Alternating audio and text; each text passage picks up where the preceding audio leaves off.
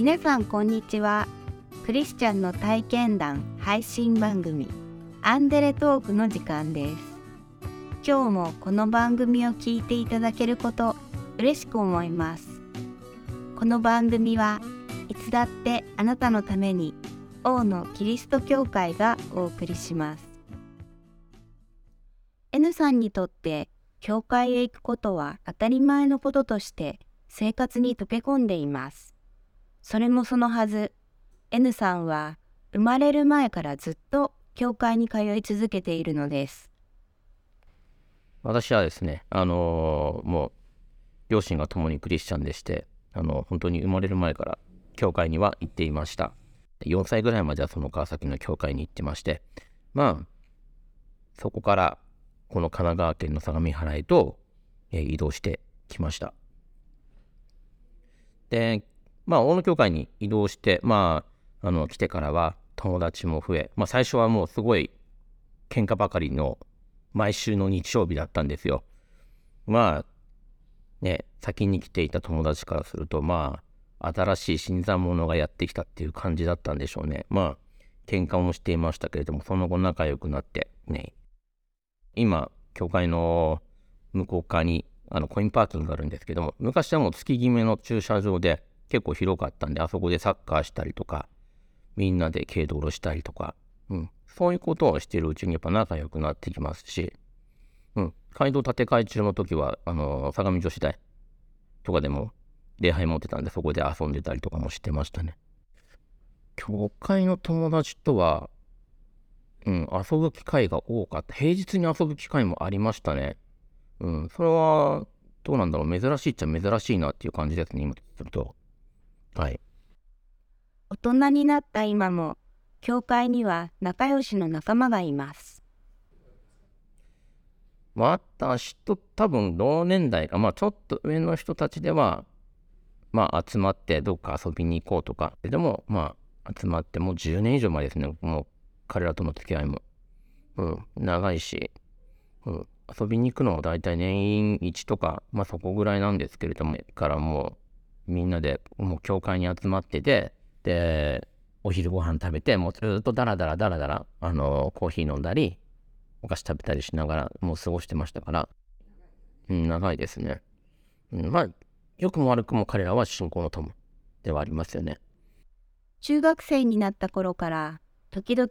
教会の先生に「そろそろ洗礼を受けない?」と聞かれることがありました。洗礼を受けることにためらいのあった N さんはいつも受け流してきました。18歳の時に先生から本当に肩をリストラ状態で叩かれて、まあ、そろそろどうなのみたいに言われたんですよ。どうなのって言われてね、いや、どうなのって嫌でしょって思ってたんですとはいうもののね、そんな18歳になって先生に言われたらもう、もう腹をくくるしかないじゃないけど、食っちゃったんですよね。なんで、え受験しますっつって。自分の中では、あの、クリスチャンになると、なんかこう、みんなね、成人君子じゃないけど、そういう風な生活をしなきゃいけない、クリスチャンらしい生活をしなきゃいけないとかっていう、なんていうのかな、そういう一種のあるんじゃないかなと思ってたんですよ。まあでもそれは、先生曰くそんなことは全くないよって、うん、今まで通りでいいんだよっていう、まあそれはそれで、まあ自分の中で納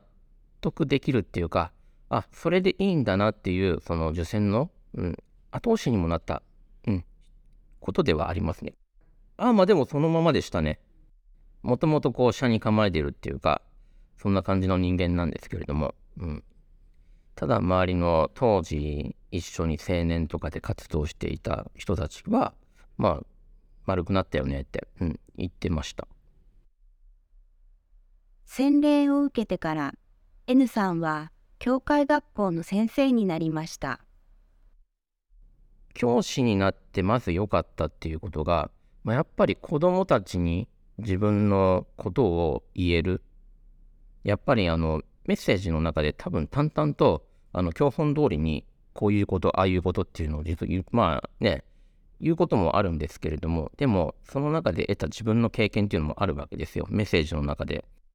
辛いことはよくやっぱり言ってましたね。でもその中でこういうふうな恵みがあるんだよっていうメッセージに添えて自分の経験を子供たちには伝えていました。それをやっぱ子供たちに伝えていくと、子供たちの方もやっぱりダイレクトにそれを受け取ってくれる。うん。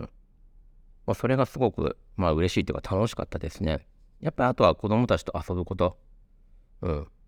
体力はいるけれども、やっぱりまあ楽しいなっていうのは純粋にありましたね。遊んだのはまあ普通に遊んでましたね。一緒にサッカーしたりだとかっていうのはよくやってましたんで、まあ本当に遊んでる時はそんな感じでしたね。教師をしていって、そこから校長にもなり、人形劇もやってましたね。私が教師の時代には、うん、あの他の教会に奉仕に行ったりだとか、もちろんこの教会でね、あのクリスマスや何やらイベントがある時には、あのもちろん人形劇やったりもしていましたね。今の奉仕は、あのー、礼拝一部、一部の、あのー、ネット配信の奉仕をしています。まあ、これはそうですね、大変と言ったら大変かもしれないですよね。やっぱり配信中にトラブルが起きたことは何度もあるんで、ただ、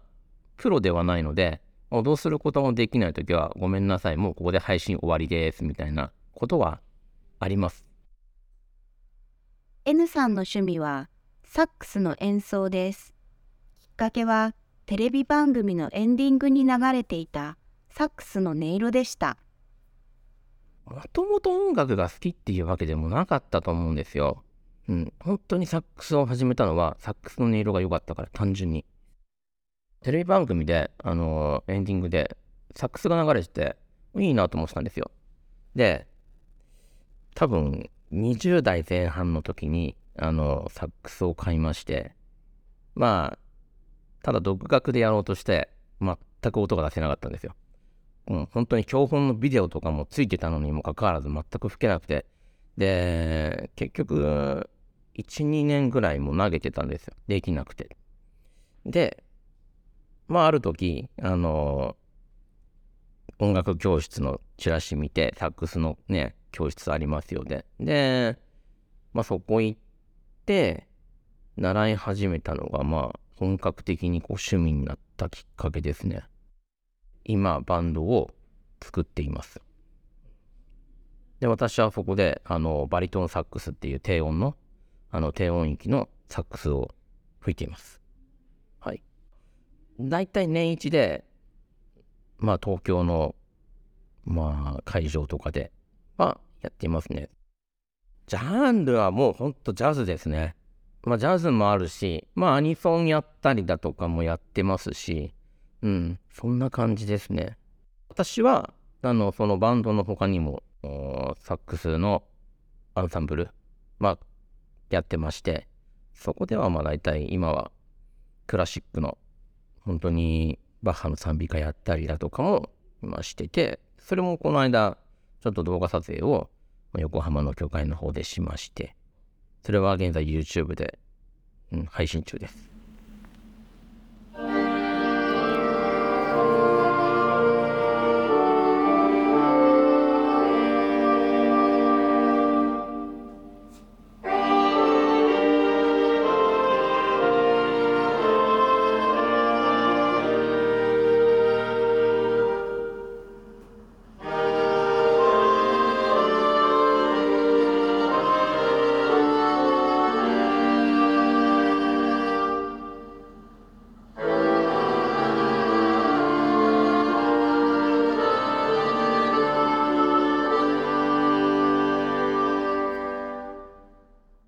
N さんの好きな聖書の言葉をお聞きしました。えピリピ人への手紙3章13節から14節兄弟たちよ、私は自分はすでに捕らえたなどと考えてはいません。ただ、この一時に励んでいます。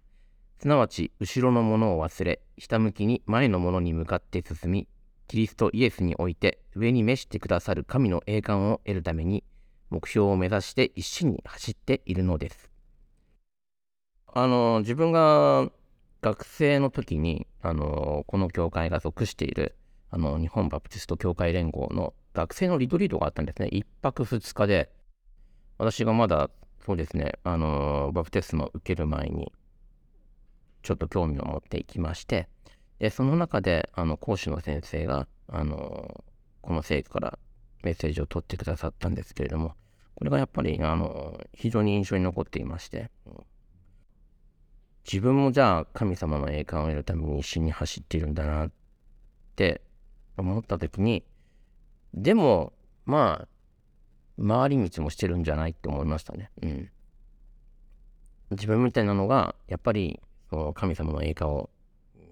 得るために走ね走っててもいいのかなと思いましたし、うん。やっぱ受験してからも、あのー、結構今までの間に回り道はしてると思うんですよ。いろいろとね。うん。まあ、でもそれでも自分は今も神様の栄冠を得るために、うん。走ってるって言ったら多分それは違うなって気もするんですよ。まあ多分歩いてるなっていう感じですよね。うん。まあマイペースにいければそれでいいんじゃないかなっていう感じですね。うん。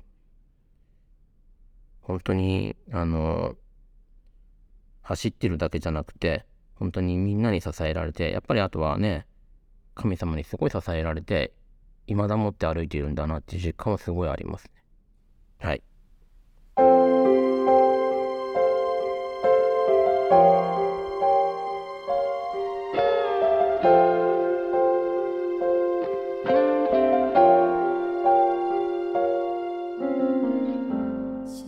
聖書には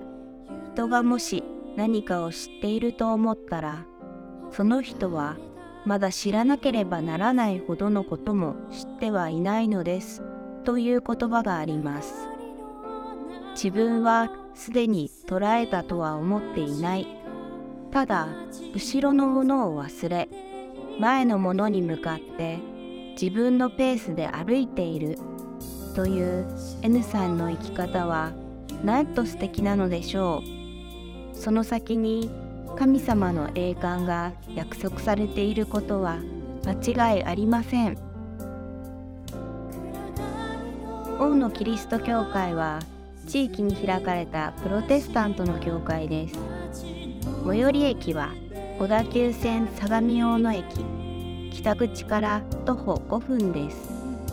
毎週日曜日の礼拝にぜひお出かけください。詳しくは王のキリスト教会ホームページをご覧ください。いつだってあなたのために王のキリスト教会でした。